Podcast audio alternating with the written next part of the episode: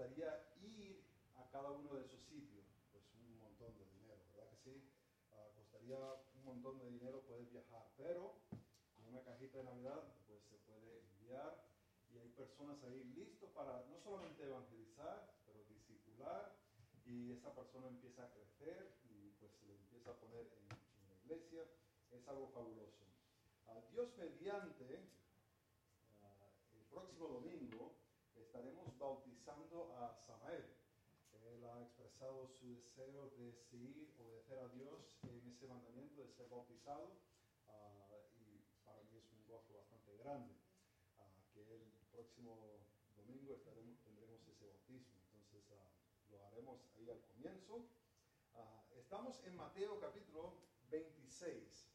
Capítulo 26 y estamos en el versículo 17. Ah, estaremos leyendo hasta el versículo 25. Si podéis poneros de pie para la lectura de la palabra de Dios. Estamos en Mateo capítulo 26, del versículo 17 al 25, y dice la palabra de Dios el primer día de la fiesta de los panes sin levadura, vinieron los discípulos a Jesús diciéndole, ¿dónde quieres que preparemos para que comas la Pascua? Y él dijo, id a la ciudad a cierto hombre y decirle, el maestro está cerca, en tu casa celebrará la Pascua con mis discípulos. Y los discípulos hicieron como Jesús les mandó y prepararon la Pascua. Cuando llegó la noche se sentó a la mesa con los doce y mientras comían, dijo, de cierto os digo que uno de vosotros me va a entregar. Y entristecidos en gran manera comenzó cada uno de ellos a decirle, ¿soy yo, Señor? Entonces él respondiendo dijo, el que mete la mano conmigo en ese me va a entregar. A la verdad, el Hijo del Hombre va, según está escrito de él mas hay de aquel hombre por quien el Hijo del Hombre es entregado. Bueno le fuera a ese hombre no haber nacido.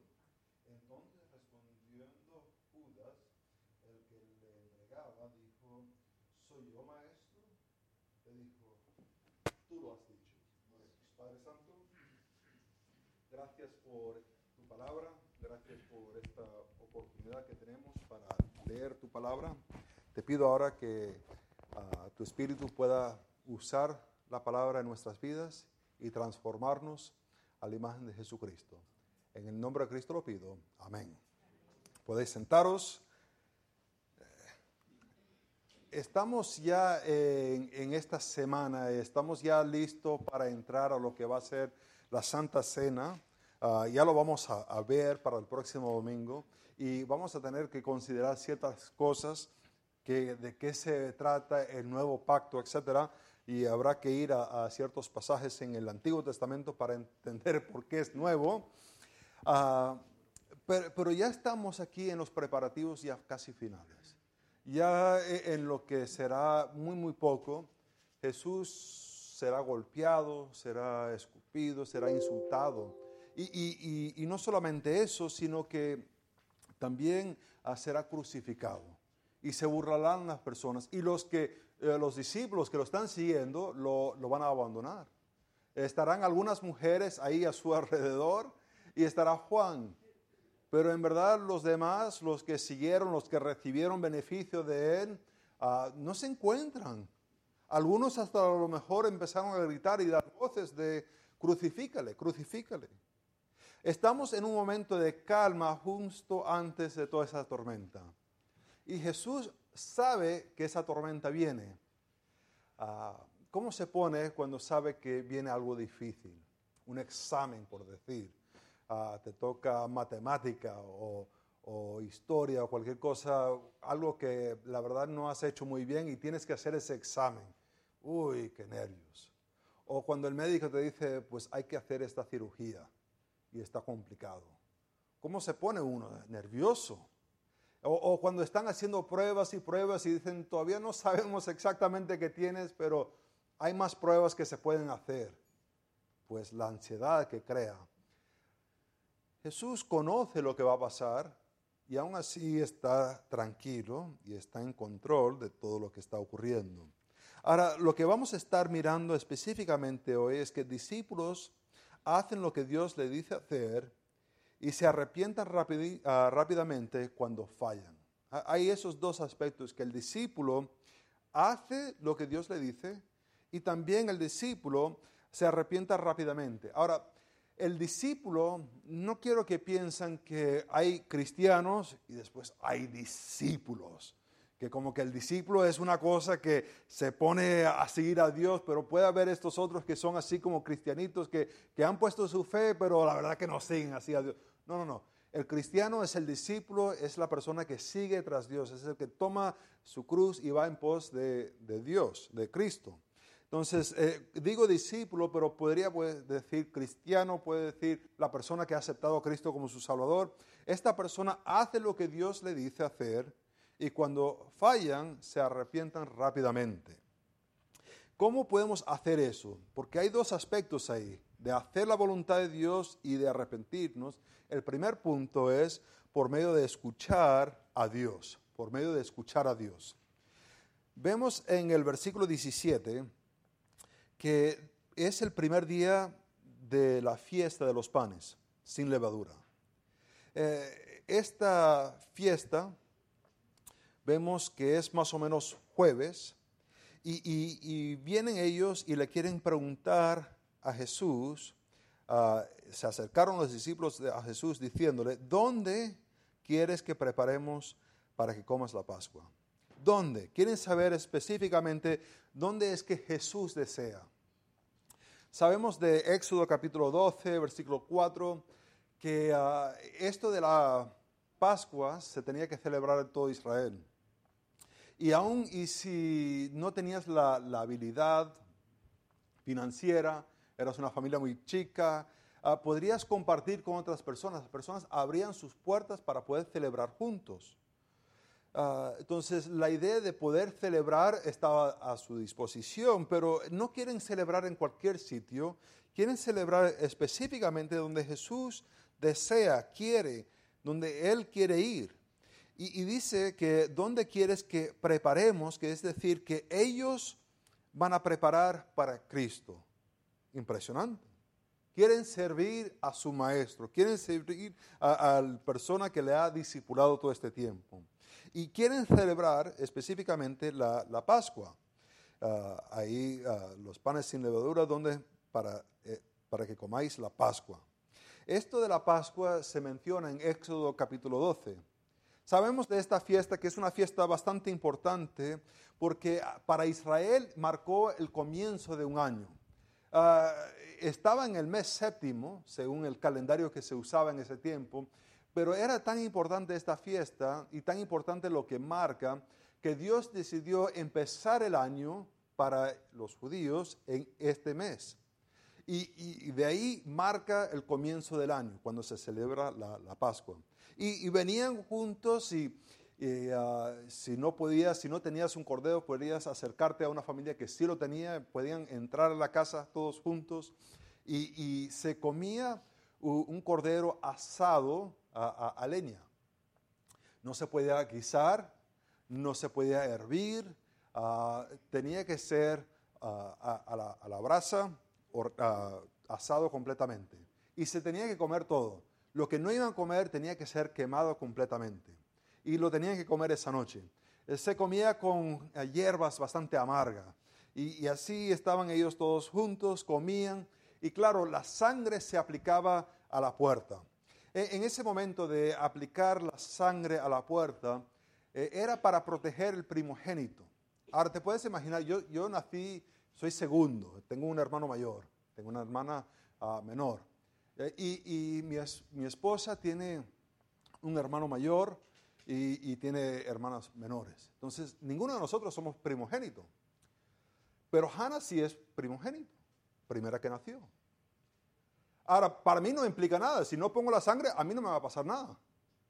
A mi esposa tampoco. Pero sí implica a Hannah, ¿verdad que sí? Sí implica a Hannah. Ah, ahora, ¿cómo estaría Hannah aquella noche?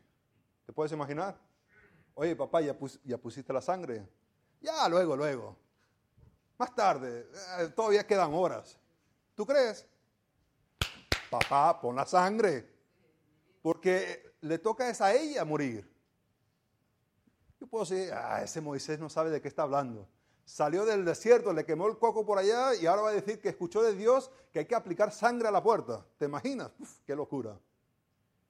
El padre que decidió eso tuvo un hijo muerto. Es un acto de fe. Y, recordaba a Israel que Dios rescató a Israel de la esclavitud para darles libertad. y implica algo hacia el futuro, algo que Dios iba a hacer aún más grande de dar una tierra prometida. Lo vemos en Apocalipsis donde Dios hace todo nuevo, todo nuevo. Y vienen para celebrar la Pascua. Ahora, la Pascua se podría celebrar pues como si fuese un rito común y corriente. Se podían llegar, abrazarse, tomarse algo, comer y sin pensar en Dios. E, es posible, pero en verdad el propósito más profundo era de meditar en Dios y lo que Dios había hecho.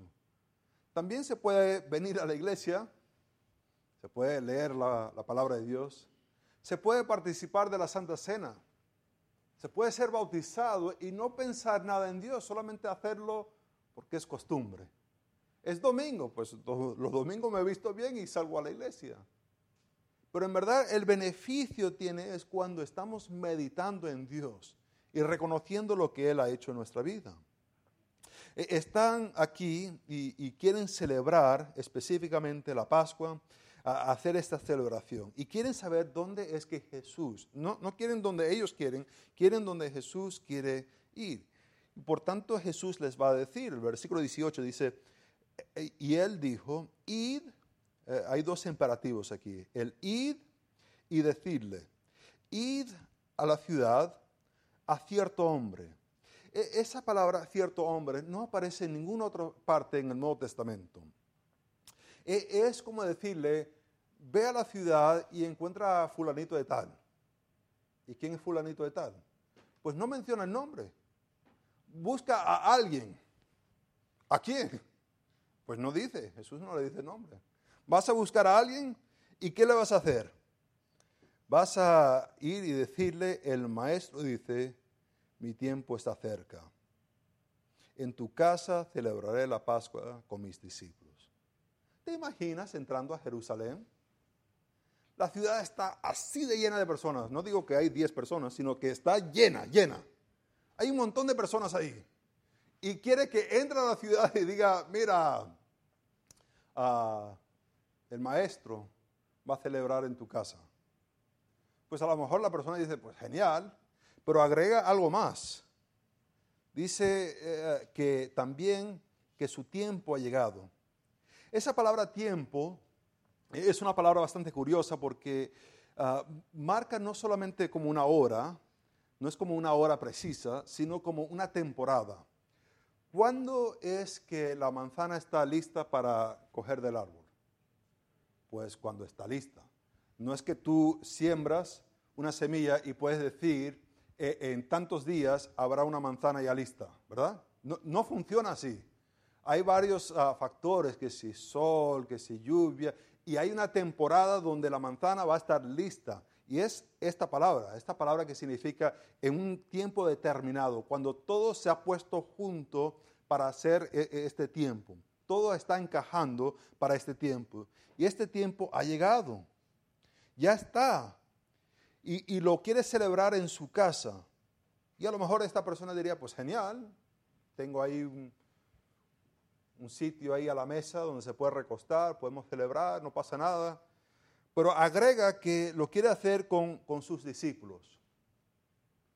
¿Te imaginas si yo le digo a usted, quiero ir a su casa a, celebrar Navidad con la iglesia. ¿Cómo que con la iglesia? ¿Con el lado hispano solamente o con toda la iglesia? No, yo te voy a decir, ahí vamos a llegar. ¿Te, puedes imaginar la ansiedad que sentirías? ¿Quién, ¿Quién diría que sí? Nadie diría que sí. No, no, no. Eh, ¿Cómo va a entrar toda esa gente en la casa? ¿Cómo voy a tener suficiente para preparar esto? No, no, no, no, no. Una persona está bien, que una persona llega, pues no pasa nada.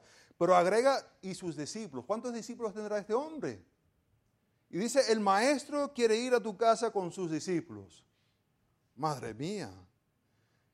¿Te puedes imaginar dando ese recado a alguien? Entrando a Houston, encontrándote una persona y dice, el maestro esta noche quiere celebrar en tu casa con sus discípulos. ¿Quién daría ese recado? Si, si el Evangelio está clarito, el Evangelio está clarito y no lo queremos decir, imagínate dando un mensaje así. La persona, ¿tú estás loco? Ve a buscarte otra casa. Pero vemos que ellos, dice el versículo 19, y los discípulos hicieron, la palabra clave aquí es cómo. Cómo Jesús les mandó. Esa palabra cómo ah, une lo que los discípulos hicieron con lo que Jesús mandó. E, es decir, Jesús dijo hacer algo y ellos obedecieron, escucharon la palabra de Jesús. No es que Él dice algo y ellos hicieron otra cosa, sino que lo que Jesús dijo, ellos hicieron y prepararon la Pascua. Esto hubiera sido más o menos en la tarde. La, Pascua se celebraba tarde en la noche, ah, bastante tarde, a partir de las nueve. No era como una cena que las cenas usualmente se, cenaban como a las 5 o 6 de la tarde. Esto se hacía en la noche, entonces se preparaba. Ah, yo me imagino cómo debería ser esto. Una vez me invitaron a, comer en casa de alguien y ah, e, e, esta familia no empezaba a cocinar hasta que llegabas. Y ya cuando llegabas empezaban a sacar las cosas y hablaban así y se ponían a cocinar. Y justo querían servir un flan, un quesillo. Hombre, el flan, ah, pues lo tienes que hacer con el baño María ahí en el horno. Y después que termina, tiene que llegar a, la temperatura ambiental y después lo tienes que poner frigorífico, ¿verdad que sí? Yo dije, no, aquí vamos a estar toda la noche esperando que ese flan enfría. Así están ellos. Llegan a la casa de la persona y empiezan a preparar para esa cena. ¿Te puedes imaginar? Ese es para rato. Ese no es que van a entrar y comerse algo y se van de la casa de la persona. ¿Te imaginas siendo esta persona? Entran estos hombres a empezar a preparar la Pascua en tu cocina. ¿Te puedes imaginar? ¿Cómo, sería esa experiencia? Ahí están ellos, hombre, aquí van a estar toda la noche. Y están bastante tarde porque no se van al huerto hasta bastante tarde. Y hasta vemos que más adelante vamos a ver, hasta se ponen a cantar en la casa. ¡Qué pesados estos! ¿Quién abriría su casa así? Pues este hombre lo hizo. Y lo que vemos es que los discípulos hicieron exactamente como Jesús les dijo. Ahora, vimos que los discípulos hacen lo que Dios les dice hacer. Y esto se hace por medio de escuchar a Dios. Creo que podemos eh, aplicar esto viendo que el escuchar de Dios, los discípulos tenían un deseo. El deseo de ellos era servir a Jesús la Pascua. Era su deseo, es lo que ellos querían hacer. Pero Jesús tenía algo para que ellos hicieran. Entonces ellos tenían que escuchar a Jesús y tenían que poner por obra lo que Jesús dijo hacer antes que pudieran hacer su deseo. Es interesante, ¿verdad que sí? El deseo que ellos tienen está bastante bien. Pero el deseo que ellos tienen no lo pueden hacer inmediatamente. Primero tienen que escuchar a Jesús, tienen que poner por obra lo que Jesús dice y después pueden hacer ese deseo que tienen para servir a Jesús. Yo me imagino que cada uno de ustedes, antes de dormir, están imaginando qué pueden hacer para Dios. Están pensando, están imaginando, ¿qué, qué obra puedo hacer yo para Dios? ¿Qué es lo que Dios quiera que yo esté haciendo? ¿A qué campo misionero quiere que vaya? Ahí está todo, el mundo. ¿Qué, país? Me imagino que ustedes hacen eso también, que se ponen a pensar, ¿qué, obra quieres que esté haciendo para ti? Y, es importante entender que antes de empezar a hacer lo que uno desea para Dios, tiene que empezar a primero escuchar a Dios y obedecer a Dios. Conocí yo Ah, una persona me había dicho que estaba interesado en el campo misionero. Y genial, ¿no? Siempre hay gente interesada en el campo misionero, es bastante emocionante, vas para allá, un sitio exótico, etcétera, etcétera. Ah, y le, hice la pregunta, ah, ¿cuánto evangelizas ahora? ¿Cuántas veces compartes el Evangelio con las personas? Dice, no, lo haré cuando llegue al campo misionero. Ah, pues genial. La curiosidad es que justo encajamos yo en el mismo campo misionero que este hermano. Y curiosamente, aún ahí tampoco practicaba evangelizar. Eh, no obedecía en su sitio a Dios, no escuchaba la palabra de Dios, no lo ponía por obra. Si no lo va a hacer aquí, pues tampoco lo va a hacer allá.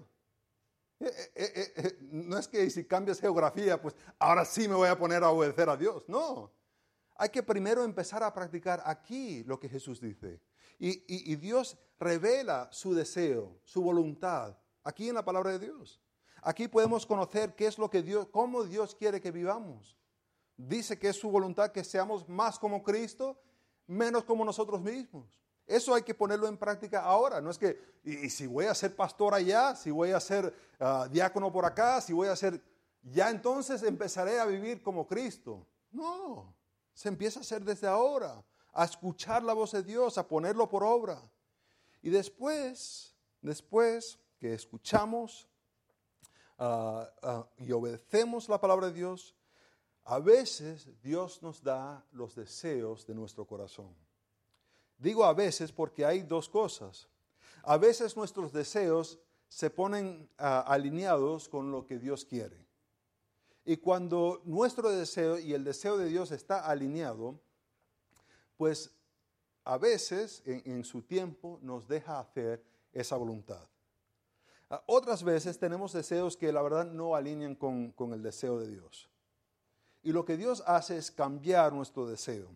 Hay un ejemplo bíblico donde ocurrió eso.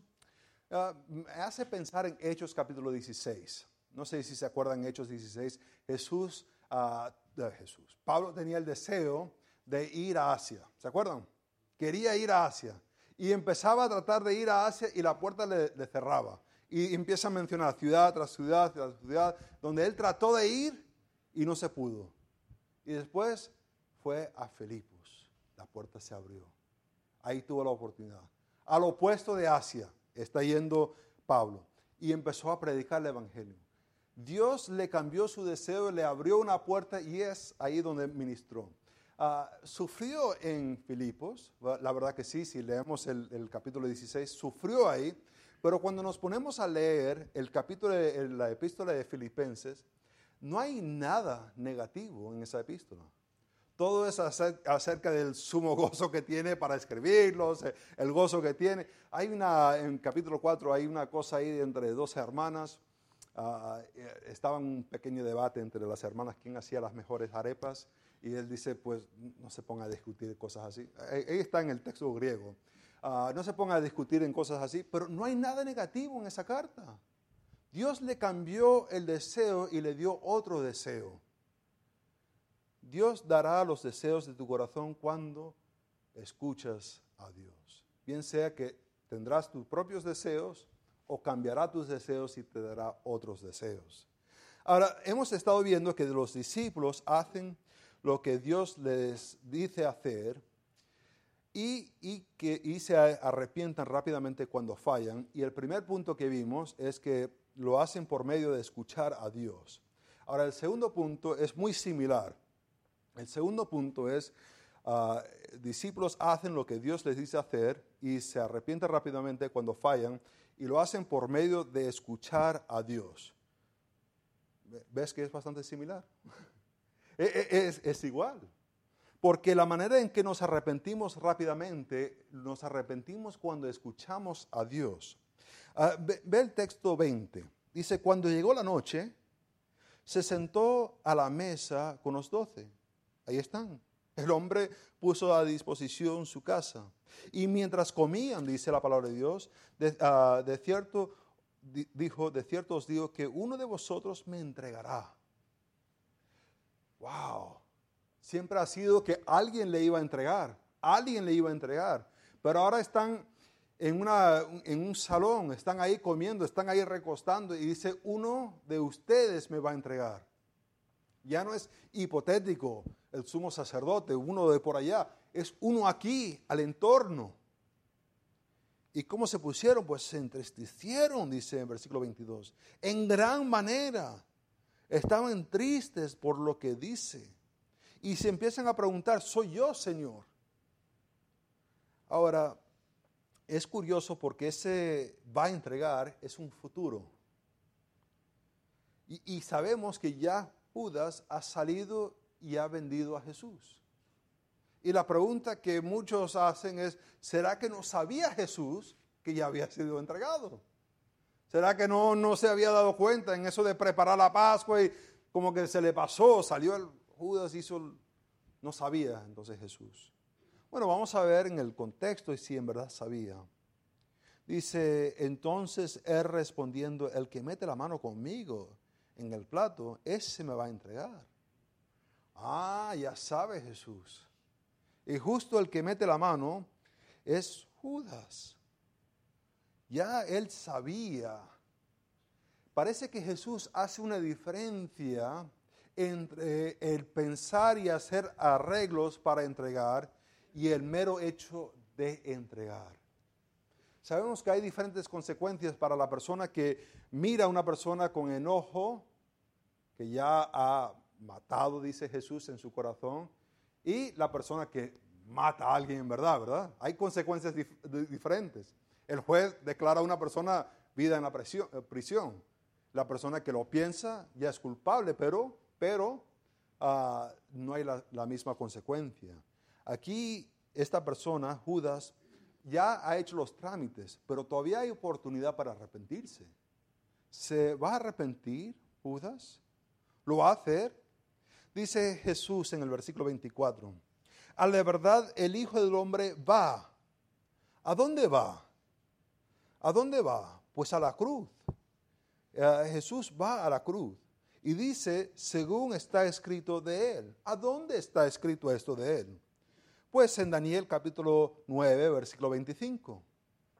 En Daniel capítulo 9, versículo 25, el profeta Daniel está dando esto de las 70 semanas de Daniel está hablando de este Hijo del Hombre que dice, sabe pues y entiende que desde la salida de la orden para restaurar y edificar a Jerusalén hasta el Mesías príncipe, habrá ah, siete semanas y sesenta y dos semanas se volverá a edificar la plaza y los muros ah, en tiempos angustiosos. Habrá este príncipe, eh, Mesías príncipe que será cortado en este tiempo.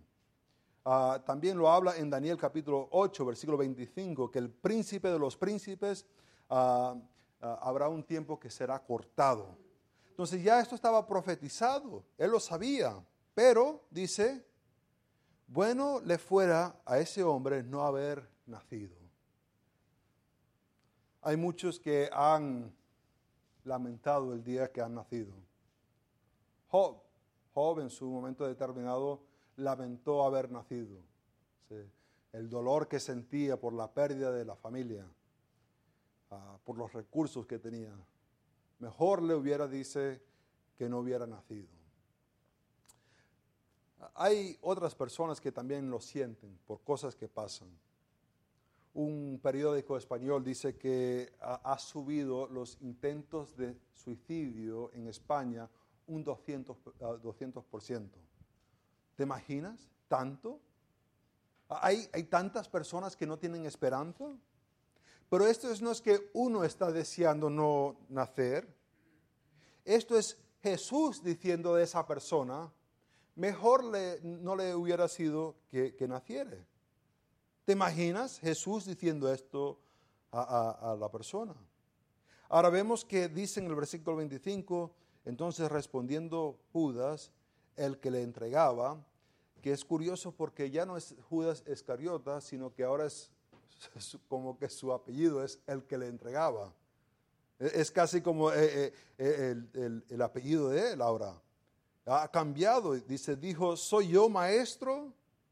Dijo, le dijo, tú lo has dicho. Tú lo has dicho. Vemos que Jesús está actuando como el profeta. ¿Qué hace el profeta? El profeta expone el mensaje de Dios. Y en exponer el mensaje de Dios está exponiendo la misericordia y la gracia de Dios. ¿Te acuerdas cuando Jonás fue a Nínive? ¿Qué dijo? Ya, ya se va a destruir. Ya, ya está para destruirse la ciudad. No va a quedar, todos van a estar muertos.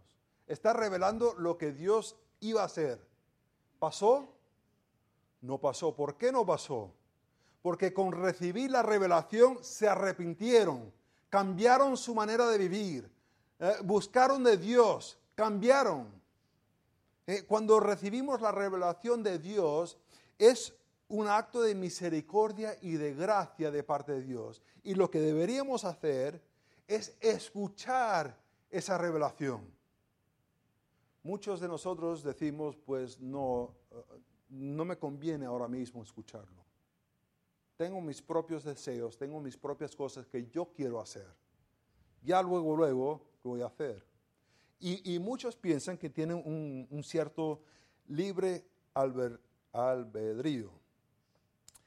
Y la verdad es que tenemos más, más, la verdad tenemos algo más como un libre albedrío limitado. Bueno, ponerle limitado a libre como que ya no tiene sentido, ¿verdad? Déjame explicarlo. Hay ciertas cosas que Dios en su soberanía deja que las personas escogen. E, e, él deja que personas escogen ciertas cosas. Pero dentro de esas decisiones que escogemos, a veces nos encamina a cierta cosa que no nos podemos escapar. Digamos que yo me quiero suicidar y me compro un billete, me voy para la ciudad de Nueva York, para, el Empire State Building. Ahí ese edificio grandísimo donde estaba King Kong y todos. Ahí, estoy, pago, hay que tener, hay que subir por dos ascensores, se sube por uno y después se coge otro y, y hasta arriba. Y llego hasta arriba. Y en mi voluntad digo, me quiero suicidar. Y ¡guau! me tiro. Y voy bajando, voy bajando, voy bajando y digo, ¿sabes qué? Voy a usar mi libre albedrío para arrepentirme y decir, ya no lo quiero hacer. ¿Puedo parar? Por más que yo quiera parar, no puedo, porque me he encaminado en un camino que ya no hay vuelta. Muchos piensan que pueden tomar decisiones y en cualquier momento arrepentirse y regresar a Dios. Y la verdad que eso no es verdad porque a veces nos encaminamos como hace el faraón que endureció su corazón y llega a cierto punto donde Dios endurece su corazón y ya no hay vuelta atrás. Ya no hay manera para acercarse a Dios. Jesús le está diciendo, Él puede recibir esa revelación de misericordia y gracia. Pero es que Judas ha endurecido su corazón. Es lo que pasa, que muchas veces pensamos que podemos tomar decisiones Ahora no me conviene seguir a Dios, lo haré luego. Eso es para viejitos, para doñas, ese es para, quién sabe, los que no tienen nada que hacer. Voy a vivir para mí mismo y ya luego me arrepiento. No, eso no lo tienes por seguro. Porque podemos tomar ciertas decisiones, pero ya nos encaminan hacia un destino. Vemos, hemos visto que discípulos deben hacer lo que Dios les dice hacer. Eso es, lo hacemos por medio de escuchar a Dios. Pero también que nos debemos arrepentir rápidamente cuando fallamos. Y eso también se hace por medio de escuchar a Dios. En su gracia y su misericordia nos revela lo que estamos haciendo mal. Y nuestra responsabilidad es escuchar y arrepentirnos. Oremos. Padre Santo.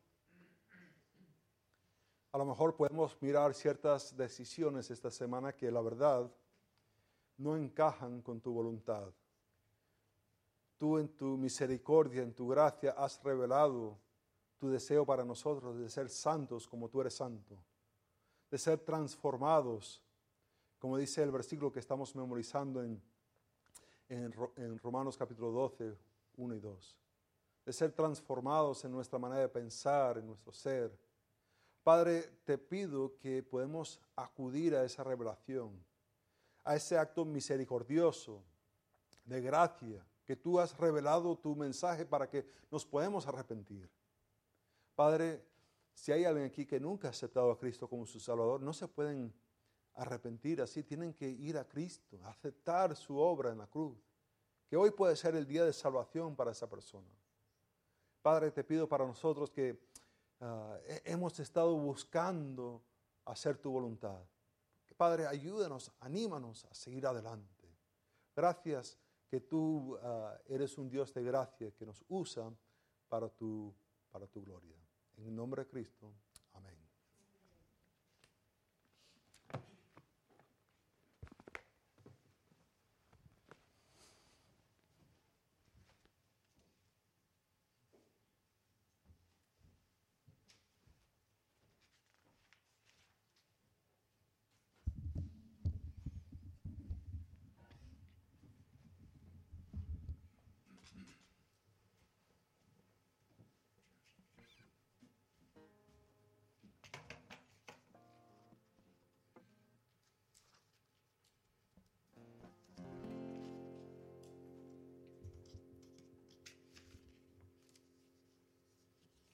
Vamos a ponernos de pie. Y al cantar este último canto,